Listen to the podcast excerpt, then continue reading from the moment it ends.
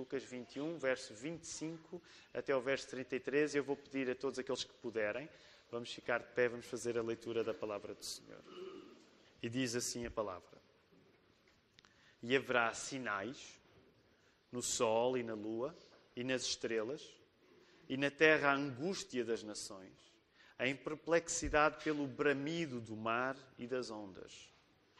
Homens desmaiando de terror, na expectação das coisas que sobrevirão ao mundo, porque as virtudes do céu serão abaladas. E então verão vir o Filho do Homem numa nuvem com poder e grande glória. Ora, quando estas coisas começarem a acontecer, olhai para cima e levantai as vossas cabeças, porque a vossa redenção está próxima. E disse-lhes uma parábola: Olhai para a figueira e para todas as árvores. Quando já têm rebentado, vós sabeis, por vós mesmos, vendo-as, que perto está já o verão. Assim também vós, quando virdes acontecer estas coisas, sabei que o reino de Deus está perto. Em verdade vos digo que não passará esta geração até que tudo aconteça. Passará o céu e a terra, mas as minhas palavras não hão de passar. Que o Senhor abençoe a leitura da Sua palavra. Ainda antes de voltarmos a sentarmos e ao, a regressar a este texto, vamos aproveitar alguns instantes para nos podermos saudar uns aos outros, sobretudo aqueles que nos visitam. Há período do Advento em que este texto da parábola da figueira não seja lido e geralmente é lido uh, precisamente no primeiro domingo do Advento. São quatro domingos antes do Advento. Às vezes o Advento começa ainda no mês de novembro, às vezes começa já no mês de dezembro, como é o caso deste ano. Mas este texto da parábola da figueira, que Jesus conta, é um dos textos incontornáveis. Porque nós celebramos o Advento para recordar que Jesus já foi esperado uma vez, durante todo aquele processo em que Deus se revelou ao povo escolhido, aos judeus, prometendo o Messias. Nessa altura foi a primeira ocasião em que Jesus foi esperado.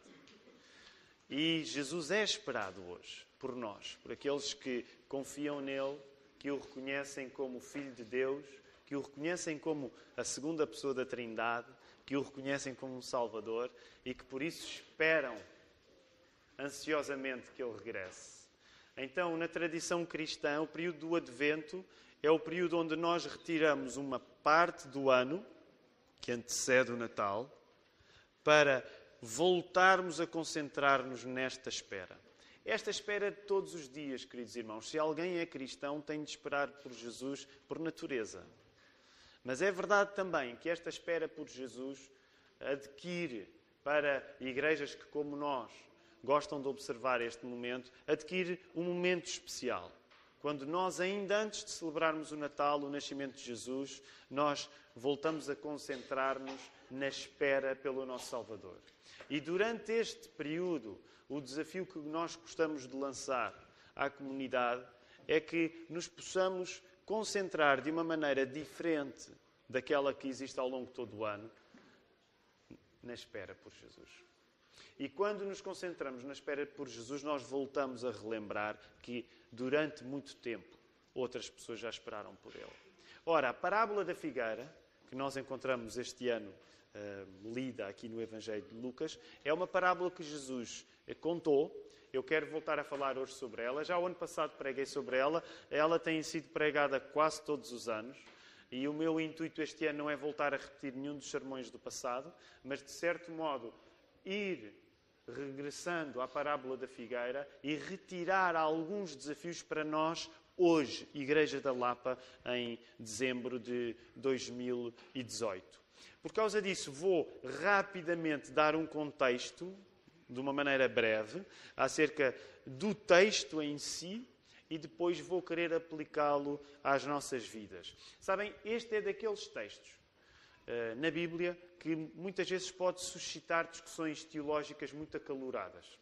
acerca deste assunto. Aquilo que Jesus estava a dizer era um acontecimento que ia concretizar-se na vida daquelas pessoas, e geralmente essa questão aparece pelo que é dito aí no verso.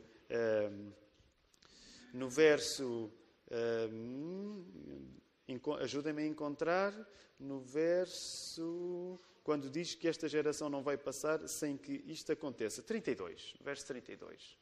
Grandes discussões ao longo de dois mil anos têm brotado a partir da interpretação deste verso 32. Jesus estava a falar de um acontecimento que aquela geração ia assistir ou estava a falar de um acontecimento que aquela geração não ia assistir. Como é que podemos interpretar estas palavras? Hoje o meu objetivo não é entrar nas catacumbas desta discussão teológica, mas de facto a nossa convicção é que quando Jesus está a falar sobre estas coisas, ele está pelo menos a valorizar uma coisa para os seus discípulos naquele tempo que nós temos de valorizar para nós hoje. Portanto, como já repararam, eu não vou entrar na discussão de se esta profecia foi cumprida naquele tempo ou se ainda vai ser cumprida, mas vou querer explorar outro assunto, que é a atitude que Jesus estava a pedir aos discípulos daquele tempo, é uma atitude que ele pede a nós também hoje.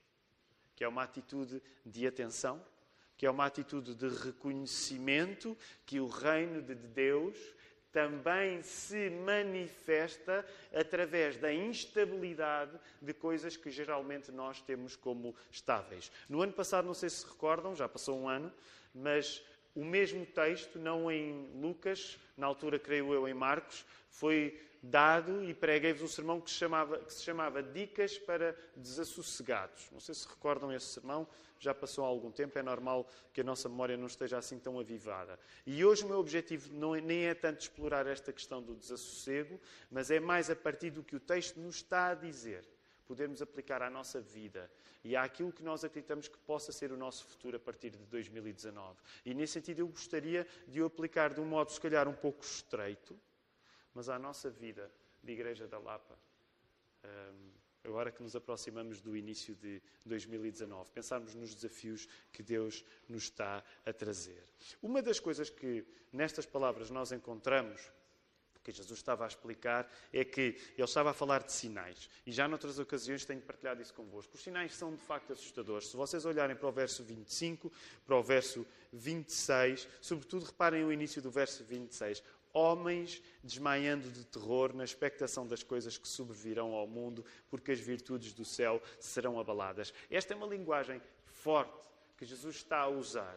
E uma das coisas impressionantes quando Jesus está a usar estas palavras é que ele está a dizer aos discípulos: Olha, quando as coisas ficarem tão assustadoras que até homens podem desmaiar só na ansiedade provocada pela mudança destas coisas, o que vocês têm de fazer é confiar em mim. O que vocês têm de fazer é confiar em mim. Logo, uma das coisas que Jesus estava a dizer é: não tomes a normalidade das coisas na tua vida como a base da tua vida.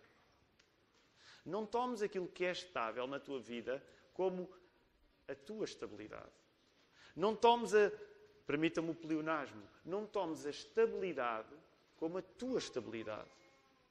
E todos nós podemos reconhecer que, de um modo geral, parte de tentar ser adulto é vivermos de uma maneira onde sejamos responsáveis ao ponto de criarmos uma vida que seja minimamente estável para termos o pão nosso cada dia para comer, para termos uma vocação que cumprimos através do trabalho, para termos uma família que sustentamos, se Deus nos der uma família, e nesse sentido podemos, sem sombra de culpa, dizer que procurar alguma estabilidade na vida não é em si uma coisa que um cristão não deva fazer. No entanto, o que Jesus estava a dizer, falando no assunto do reino de Deus, e não deixa de ser interessante, porque estando nós a fazer uma pausa no Sermão do Monte, Sermão do Monte esse em que o assunto do, do reino de Deus é o grande assunto, Jesus recupera este assunto e volta a dizer: se tu estás preocupado com o reino de Deus, não faças da estabilidade da tua vida a coisa mais importante. Não te tranquilizes por teres uma vida tranquila.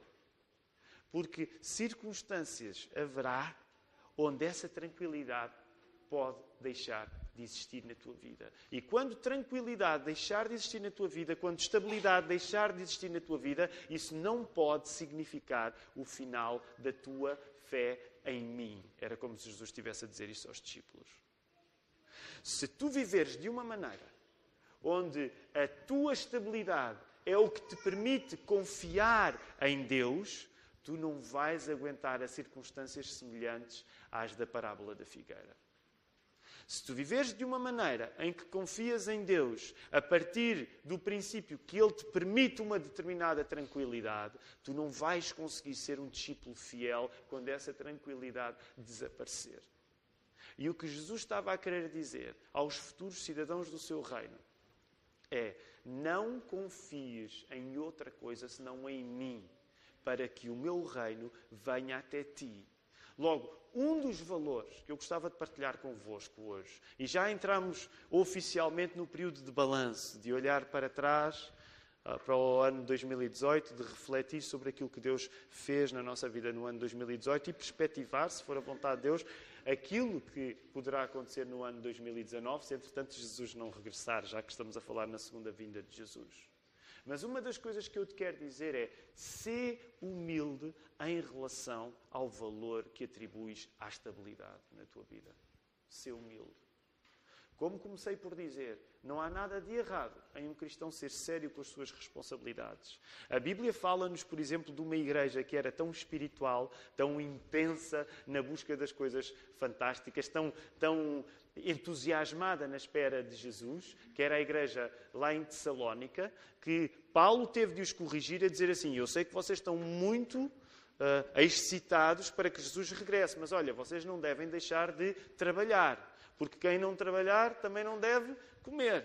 Não é? Portanto, muitas vezes pode acontecer este extremo na nossa vida, onde nós ficamos tão obcecados no regresso de Jesus que poderemos ser tentados em descurar as nossas responsabilidades, a estabilidade da nossa vida familiar, a estabilidade da nossa vida eh, profissional e por aí fora. Logo, comecei por dizer, essa estabilidade que nós procuramos, ela não é um pecado em si. Mas, por favor, não coloques na estabilidade da tua vida o teu Deus, a tua segurança. Sê humilde em relação às condições naturais à tua volta. Neste sentido, quando as coisas deixam de ser estáveis, Jesus estava a dizer uma coisa muito interessante e talvez contraintuitiva para nós. Quando as coisas deixam de ser estáveis, estava Jesus a dizer neste contexto, o reino de Deus fica mais próximo. Já pensaram nisso? Neste contexto, Jesus estava a dizer: quando vocês virem as coisas realmente desestabilizadas, em sinais naturais na terra, em sinais naturais no céu, em sinais naturais no mar, não tenham medo. O reino de Deus está próximo. Agora, quer ser cuidadoso a aplicar isto na nossa vida e na, na vida da nossa igreja. Mas concede a possibilidade de, às vezes, no meio de alguma instabilidade que tu vives e que não seja fácil para ti, concebe a possibilidade de, no meio dessa instabilidade, tu poderes viver a experiência do Reino de Deus em maior proximidade do que durante os tempos onde tudo está estável. Essa é uma das coisas que eu quero desafiar esta manhã. Não tomes a estabilidade como o lugar mais seguro na tua vida. E pode parecer até contraditório. Mas olha para momentos de instabilidade na tua vida como momentos que, eventualmente, o reino de Deus pode estar ainda mais próximo. E este era o primeiro desafio que queria trazer para vocês. Num segundo desafio, uma das coisas interessantes que nós encontramos a partir da parábola da figueira está aí precisamente no verso 32. Já o ano passado falei acerca desta realidade. Um, no verso 33, neste caso, passará o céu e a terra, mas as minhas palavras não hão de passar. Se a palavra de Deus não é o maior valor na nossa vida, nós colocamos, segundo este texto, a nossa segurança numa coisa objetivamente mais frágil do que a palavra de Deus. Porque todas as coisas que existem só existem por causa da palavra de Deus. Já em inúmeras outras ocasiões me ouviram a dizer isto. Se tu colocas a certeza da tua vida numa coisa diferente que a palavra de Deus, acredita, por muito bem intencionado que tu sejas, tu estás a colocar a tua vida em terreno demasiado. Como é que diríamos? Estás a construir a tua casa na areia, usando a linguagem de Jesus. E aplica isto a qualquer área da tua vida, área profissional. Para muitos de nós, às vezes, eu compreendo que é um grande desafio nós entendemos como é que eu sou um bom profissional e coloco a minha profissão enraizada na palavra de Deus. Isto é um desafio difícil para muitos de nós. Como é que eu sou um bom trabalhador na minha empresa? Como é que eu sou um bom trabalhador diante do meu patrão? Como é que eu sou um bom trabalhador diante do meu negócio? colocando na palavra de Deus o fundamento. E nem sempre é fácil responder a isto. Aliás, uh, recordo que há uns anos nós tivemos umas reuniões que gostaríamos de voltar a, a reativar, que eram precisamente para profissionais, para nós pensarmos tínhamos essas reuniões a dias de semana, juntávamos e pensávamos um pouco como é que podemos articular a nossa fé e o nosso trabalho. Mas deixa-me dizer-te uma coisa: independentemente do teu trabalho, independentemente da tua profissão, se de facto a vocação que Deus te deu, que tu vives na profissão que tens, se tu não edificares isso na palavra de Deus, tu vais estar a edificar num lugar que por natureza é mais frágil e que é areia. Logo, uma das coisas que Deus, que Jesus estava a querer dizer-nos nesta altura, é que se a palavra de Deus não é o maior valor, tu vais colocar o maior valor em coisas que não vão perdurar. Porque a palavra é aquilo que vai perdurar e todas as outras não perduram. Não há proximidade ao reino de Deus sem intimidade com a sua palavra, a Bíblia. Tu não vais conseguir ter proximidade àquilo que Deus faz se tu não fores próximo da leitura da palavra. Tu não vais conseguir estar próximo daquilo que Deus quer para a tua vida se tu não fores de facto uma pessoa marcada pela, pelo conhecimento, pelo estudo das Escrituras. Uma terceira coisa.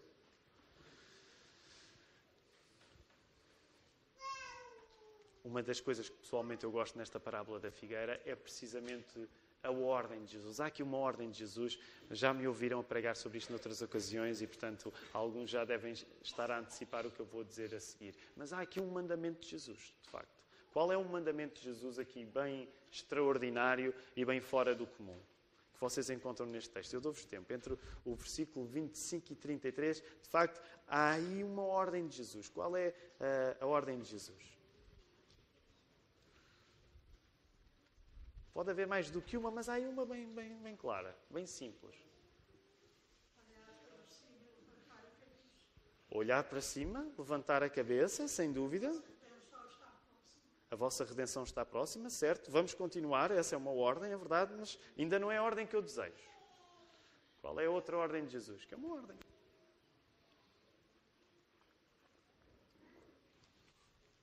Continuem. Qual é uma ordem que Jesus diz? Façam uma coisa. Mais à frente. A irmã Irene já ajudou, mas mais à frente. Há aí uma ordem de Jesus. Não é errado, mas ainda não é a ordem que eu estou à procura. Vigiai, também é certo, mas ainda não é a ordem que eu estou à procura. Sabem, permitam-me esta parte. Isto é uma coisa que nós temos explorado, sobretudo na classe da Escola Dominical no Evangelho de Marcos. E deixem-me ser chatinho a dizer isto.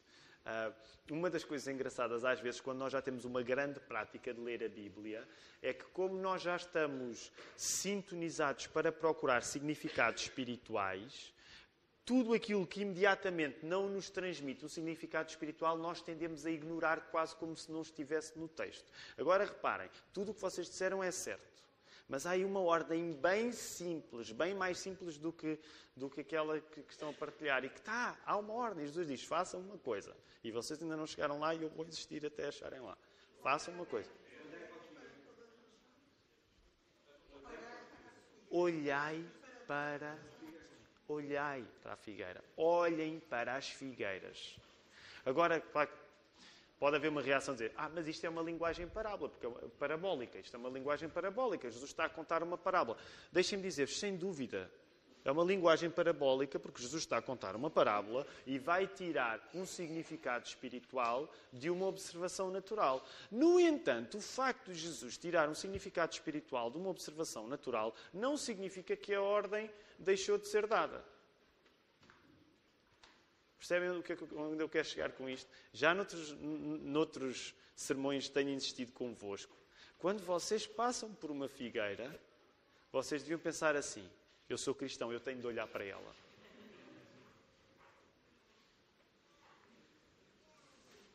Ok, não é o décimo primeiro mandamento, mas é um mandamento de Jesus. Quando vocês passam por uma figueira, vocês deviam pensar: eu tenho de olhar para a figueira. Então, o que é que estás a fazer? Uh, vão com alguém, um amigo vosso, o que é que estás a fazer?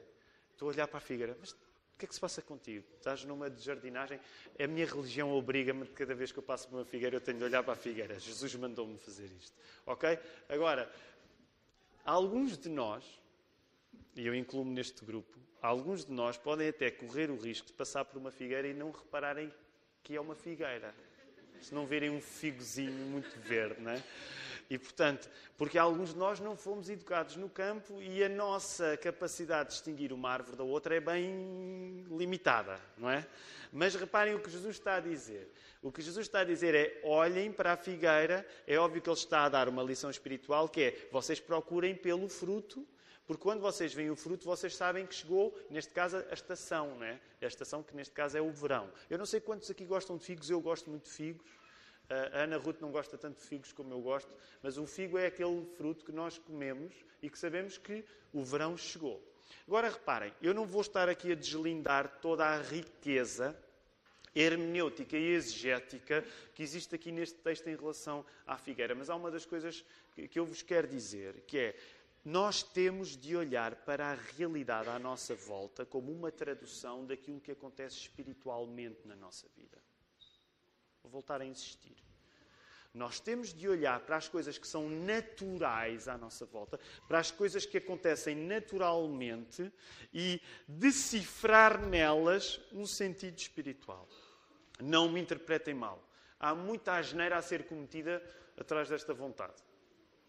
Há muita asneira a ser cometida, pessoas que começam a ler, ah, isto aconteceu. Por exemplo, e eu quero ser vosso amigo ao dizer-vos isso, mas às vezes mesmo dentro da cultura, de da cultura evangélica pode haver assim uma espécie de fascinação com dar significados espirituais a qualquer coisa natural e às vezes, acreditem, pode dar muito errado. Não é isto que eu vos estou a sugerir.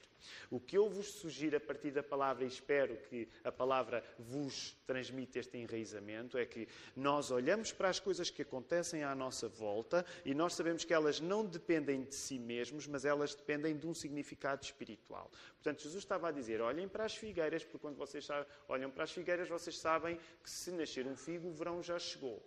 Como é que ele está a aplicar isto? Ele está a falar de um acontecimento uh, com uma aparência terrível e está a dizer aos discípulos: vocês têm de saber olhar à vossa volta para saber o que é que Deus está a fazer em relação a este episódio específico que eu falava e que nós hoje não estamos a explorar muito. Mas aquilo que nós podemos tirar para nós é: nós olhamos para a nossa volta para aquilo que acontece, e agora deixem-me começar a, a, particularizar, nós olhamos para aquilo que acontece, por exemplo, na nossa igreja, e nós devemos entender o que é que Deus nos está a querer dizer pelos acontecimentos que se estão a dar. Percebem a ideia? Os cristãos têm de olhar, neste caso, para o futuro, porque Jesus estava a falar do futuro, olhando para as figueiras à nossa volta. Isso significa que a proximidade do reino de Deus é uma atenção àquilo que a realidade nos dá. Não separes a realidade espiritual da realidade física. Porque as Escrituras ensinam-nos que toda a realidade física é um fruto de uma realidade espiritual.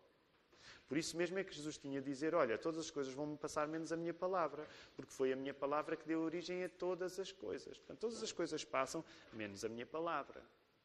Porque a palavra de Deus é a semente de tudo aquilo que existe. Ao mesmo tempo, isto significa que tu tens de, na tua vida, pensar naquilo que acontece e pensar assim: qual é a realidade divina por detrás do que me está a acontecer humanamente? Qual é a realidade divina por detrás daquilo que me está a acontecer humanamente. Por isso, vou relembrar as três coisas e vou só voltar a aplicá-las. E depois o meu plano é terminar o sermão e ver se o sermão hoje, de facto, consegue ser um sermão um pouco mais, mais breve do, do que costuma ser. Portanto, lembram-se da primeira coisa que eu vos disse, o primeiro desafio que vos coloquei? Quando coisas deixam de ser estáveis, o reino de Deus está perto. Primeira coisa. Segunda coisa, não há proximidade ao reino de Deus sem intimidade com a sua palavra, a Bíblia. Terceira coisa, a proximidade do reino de Deus é uma atenção ao que a realidade nos dá. A proximidade do reino de Deus é uma atenção ao que a realidade nos dá. E eu quero só fazer uma aplicação para cada uma destas três verdades que partilhei convosco. Primeira aplicação. Neste advento, nós abraçamos, deixem-me usar esta expressão, nós abraçamos uma instabilidade futura pensando na abertura de uma nova missão, pela certeza da proximidade do reino de Jesus. Nós temos planos e pela primeira vez na história uh, da vida recente desta igreja, porque esta igreja já abriu outras igrejas no passado, mas como 90%, mais de 90% das pessoas que estão aqui, estão aqui há pouco tempo, não, não experimentaram a abertura de outras igrejas que a Segunda Igreja Batista de Lisboa fez ao longo de décadas. Portanto, para mais de 90% de nós, é a primeira vez que, fazendo nós parte desta igreja, ou estando congregados aqui nesta igreja, nós estamos diante de um plano de uma abertura de uma nova igreja. E eu gostaria de falar um pouco sobre isso para vos dizer. Neste advento, eu quero encorajar-vos a abrir uma coisa a abrir uma porta, a abraçar uma realidade que, por natureza, traz instabilidade. Que, por natureza, traz instabilidade. Que é a abertura de uma nova igreja.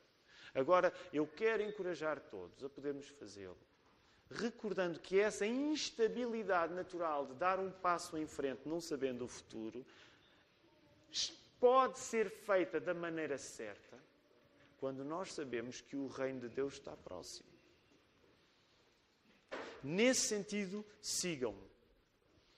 Esta igreja não quer abraçar o ídolo da estabilidade. Okay? Eu comecei por vos falar que a estabilidade não é má em si. Mas a estabilidade na nossa vida pessoal, a estabilidade na nossa vida familiar, a estabilidade na nossa vida profissional, a estabilidade na nossa vida de igreja pode tornar-se um ídolo. E sabem que uma das coisas que eu estou convicto, deixem-me partilhar isto convosco, uma das coisas que eu estou convicto que Deus mudou pessoalmente para mim muito no, nos últimos dois anos e no último ano em particular, à medida que começámos a olhar para esta possibilidade de uma nova igreja, é que uma certa estabilidade que eu ansiava desde que há 10 anos eu e outros abrimos uma igreja nova e que de repente começava a existir na Lapa, por ser uma igreja que cresceu um pouco, que não tem os desafios que uma missão de há 11 anos tinha, de, de, imaginem, calcularmos fazer um culto e tínhamos um cálculo que 15 pessoas estariam. É? A realidade há 11 anos, onde 15 pessoas estariam, quando nós chegávamos a 20, nós ficávamos tão contentes. É uma realidade bem diferente daquela que Deus tem confirmado 11 anos depois, com 150. Houve uma multiplicação do número. E foi uma boa multiplicação. E eu quero confessar-vos uma coisa. Sabem como o pastor que se lembra desse tempo difícil, uma das grandes tentações é pensar que bem que se está agora nos 150, porque eu lembro quando eram 15. Que bem que se está, que estável que é. Não nos falta dinheiro. Estamos a receber visitas todos os domingos. Que bem que se está. E uma das coisas que Deus tem resolvido trazer para desestabilizar o que bem que se está é de repente nós pensarmos e o Evangelho continuar a ser pregado. E o Evangelho continuar a ser pregado além do bem que se está na Lapa. E sabem, tem sido isso. Essa tem sido uma das coisas que de facto Deus tem mudado no meu próprio coração nos últimos anos. Eu continuo a gostar do que bem que se está com 150 pessoas numa igreja quando eu me lembro quando eram 15. Mas sabem, Deus tem voltado a lembrar-me. Da mesma maneira como esta parábola da figueira me lembra, não faças da estabilidade Deus na tua vida. Não faças da estabilidade Deus na tua vida. Mas deixa Deus ser Deus na estabilidade e na instabilidade, para que tu saibas que muitas vezes é na instabilidade que o reino de Deus está mais próximo. E por isso não idolatres a estabilidade na tua vida. E deixa-me dizer, no meu coração é muito fácil idolatrar a estabilidade. Então, se ainda por cima alguns de vocês tiverem os meus traços de temperamento, que é mudar, porquê mudar? Havia aquelas anedotas sobre batistas, não era? Quantas, quantas pessoas eram precisas para. Quantos batistas eram precisos para mudar uma lâmpada? Lembram-se dessa anedota? Quantos batistas são precisos para mudar uma lâmpada? Mudar. Eu disse a piada. O Tiago estragou a. Tiago reagiu tão. A piada é mudar. O Batista não muda, não quer mudar. Vocês não percebem que quando a pessoa tem de explicar a piada, isso é terrível para a pessoa. E vocês não perceberam mesmo, o que é triste. Há cerca de mais de 100 pessoas. Eu, se calhar fui eu que contei muito mal a piada, porque o Tiago disse alguma coisa que vos distraiu. Mas ok, para alguns de vós não tem de ser com batistas. Eu não sei, também os batistas depois servem para levar pancada de todo o lado. Isso não é justo. Somos, obviamente, não é justo estarmos sempre a levar pancada, porque somos a, somos a denominação de Jesus, não é? Portanto... e de João Batista antes dele. Uh, mas deixem-me voltar aqui ao texto. O que quero partilhar convosco é alguns de vós podem, até por questões de temperamento, serem parecidos, serem como eu sou e serem muito resistentes a mudanças. Mas deixem-me dizer, a parábola da figueira está cá para nos dizer alguma coisa. Não faças a estabilidade do teu Deus porque o reino de Deus está próximo até quando as coisas ficam instáveis. Primeira coisa. Segunda coisa, neste advento abraçamos um convite desavergonhado à dependência das Escrituras, em meditação e jejum, pela certeza da proximidade do reino de Deus. E deixem-me só insistir aqui um pouco. Sabem, essa tem sido uma prática que tem sido começada pelo nosso presbitério. E, e deixem-me assumir. Eu tenho uma certa vergonha em dizer que foi preciso chegar aos 40 anos, 41, para começar a ter uma prática que ainda é muito inconsistente na minha vida de jejum. Mas essa foi uma das coisas que. E os pastores têm tentado partilhar isto convosco, com a igreja várias vezes. Ainda no domingo passado o Marco pregou sobre isto no culto em inglês. E esta é uma das coisas que eu quero que cada vez comece a ser mais pública e nós não temos vergonha de o afirmar. Nós sentimos que antes de trazer um plano todo ele muito elaborado acerca de uma abertura de igreja, nós tínhamos de fazer aquilo que os apóstolos fizeram quando o Evangelho se começou a espalhar em Jerusalém. E sabem o que é que os apóstolos fizeram? Eles oraram e jejuaram. No livro de Atos dos Apóstolos nós temos essa história. E uma das coisas que o Marco nos ajudou, porque isto foi, sobretudo, sem dúvida, uma intervenção mais do Marco enquanto pastor, que também é missionário, que tem uma experiência concreta mais, mais prática do que os outros três pastores têm. E foi uma das coisas que o Marco nos tem influenciado muito positivamente e que nós queremos ver a alastrar na igreja. Nós, antes de darmos planos, nós, antes de brincarmos à futurologia, a dizer vai ser assim e vai ser assado, nós temos de começar com o padrão dos apóstolos. E o padrão dos apóstolos é orar, depender da palavra e jejuar. Então, de 15 em 15 dias, começámos a fazer isto à quinta-feira. Há alguns de vós, aliás, deixem-me dar o exemplo, uh, com frequência eu encontro-me com o Miguel à quinta-feira e então uh, temos feito isto em par. Porque tínhamos o hábito, e temos o hábito de com frequência almoçar à quinta-feira, mas neste caso, imaginem, haver uma ligeira mudança no hábito de almoçar à quinta-feira, que é não almoçar à quinta-feira. Uh, e uma das coisas que eu tenho descoberto e quero partilhar convosco, já partilhei com, com outros durante o tempo de aconselhamento familiar, é que de facto jejuar lendo as Escrituras faz com que aquilo que nós lemos nas Escrituras ganhe. Deixa-me dizer assim: quando nós estamos a ler as Escrituras jejuando, acreditem, as Escrituras matam-nos a fome. Eu não sei explicar isto bem. Mas quando nós estamos a ler as Escrituras em jejum, em busca de uma vontade de Deus para uma circunstância específica, acreditem, eu não sei explicar isto bem, mas a leitura da palavra mata-nos a fome. E de repente a fome que seria entregue à comida é uma fome que é entregue ao texto e parece que o texto nos diz 50 vezes 50 vezes mais coisas do que se nós estivéssemos a comer, a, a, ler de barriga cheia. Eu não quero fazer aqui uma regra pessoal a partir da minha experiência pessoal.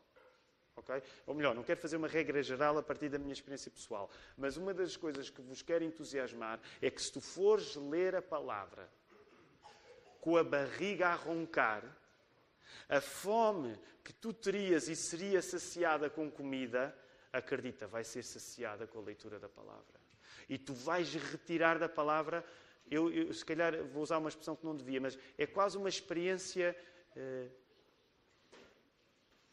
não é melhor termo, alucinogénica, não é uma experiência alucinogénica.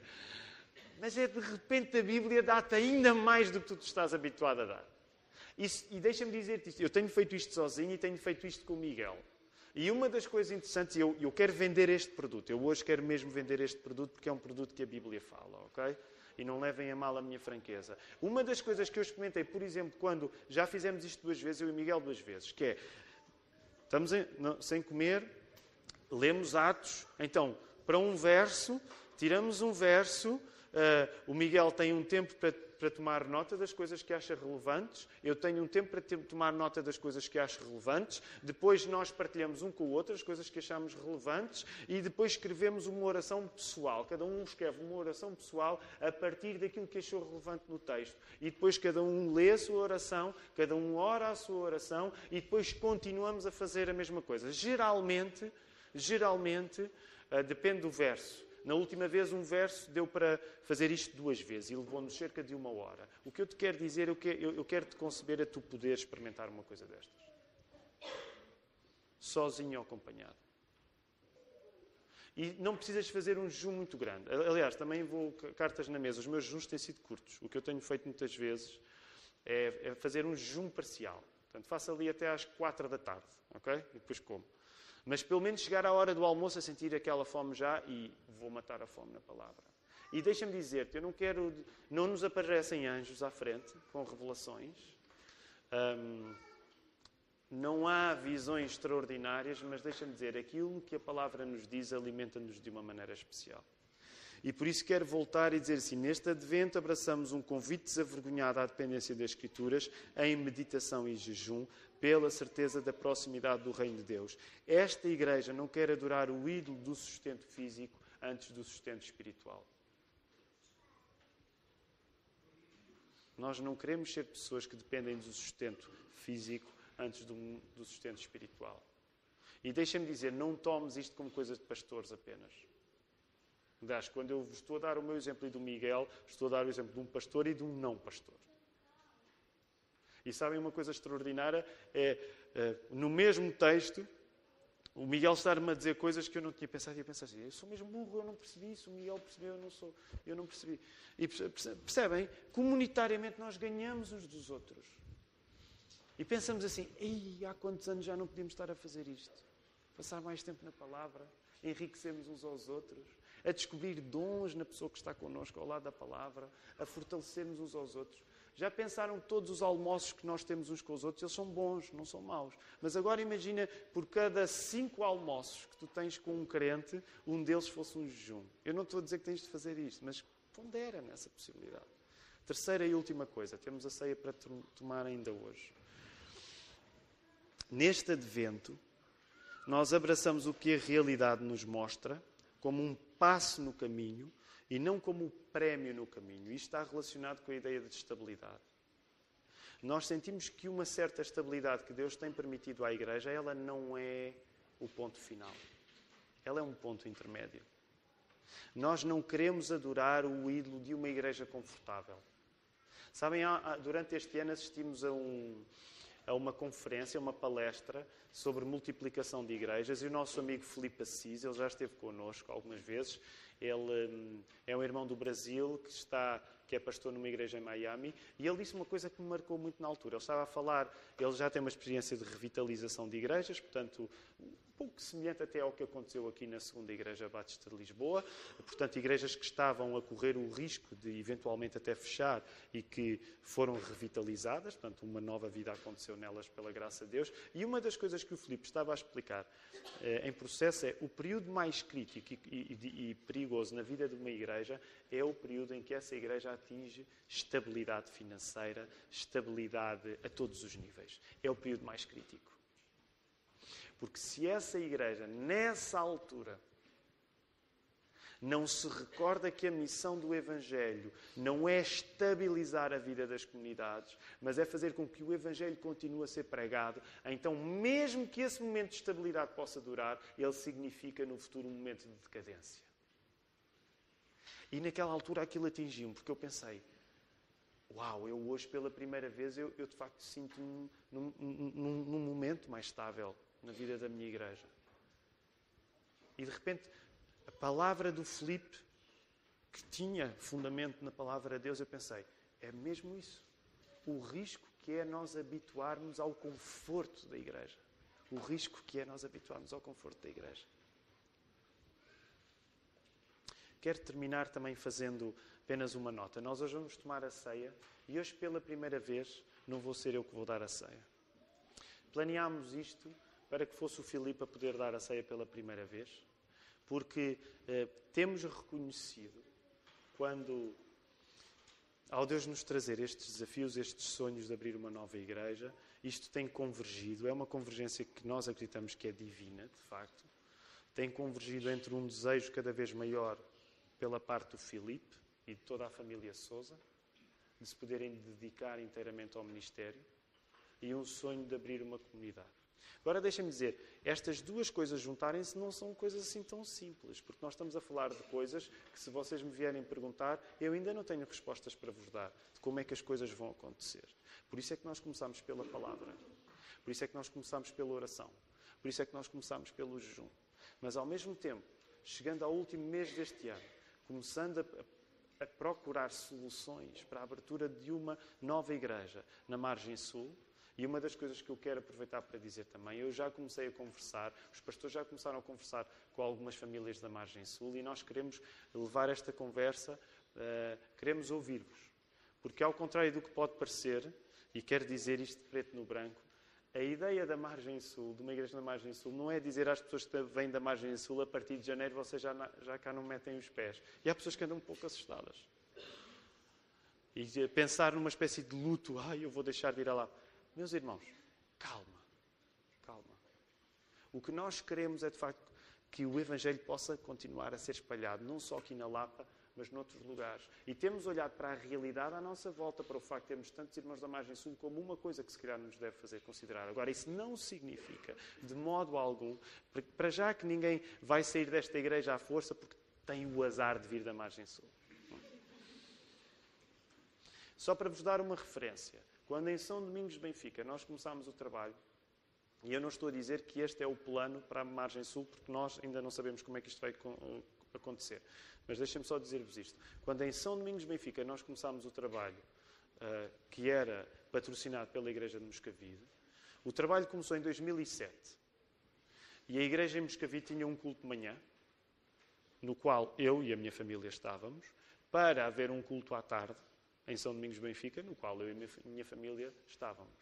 E este período, onde as pessoas que estavam em São Domingos de Benfica, que neste caso era a minha família e a família Bento, estavam ainda na Igreja-mãe, durou dois anos. Dois anos. Um processo de estarmos de manhã na Igreja-mãe e de estarmos à tarde naquilo que era a futura Igreja-filha. Agora, eu sou sincero convosco, eu gostaria de que eh, o trabalho na margem sul tem todas as razões para não levar tanto tempo. Porquê? Sabem porquê? Porque em São Domingos de Benfica éramos 15 e na margem sul, se nós contarmos, temos um grupo de cerca de 30, 40 pessoas. Mas também vos digo isto para vos tranquilizar. Este é um processo que se faz com calma, com paciência, com fé e com. Eu estive a falar na estabilidade, como ela pode ser um ídolo, mas com passos que sejam estáveis. Mas só para terminar esta parte, famílias da Margem Sul, os vossos pastores precisam falar convosco e ouvir da vossa parte qual o vosso coração, qual o sentimento acerca deste ponto. Voltando onde eu disse que queria terminar, uh, o Filipe hoje vai pela primeira vez dirigir a nossa ceia e permitam-me só dizer, nós queremos que isto também tenha um certo reflexo simbólico, porque nós estamos a reconhecer de uma maneira especial na família Souza e no Filipe em particular, um passo em frente. Um momento que até pode representar na vida desta família de alguma instabilidade. E eu quero pedir que vocês se comprometam por. Eu sei que muitos de vocês já oram pelas famílias todos do, do, do pastor, mas eu quero pedir-vos um compromisso de oração. Vocês passem a orar em dobro pela família do Felipe, da Rita, da Isabel, da Maria e do David. Em dobro. E deixem-me dizer para terminar: Felipe, podes preparar para vir cá à frente. Para mim, vai ser a primeira vez que eu vou tomar a ceia na minha igreja, não sendo dada por mim. E eu estou muito contente por causa disso.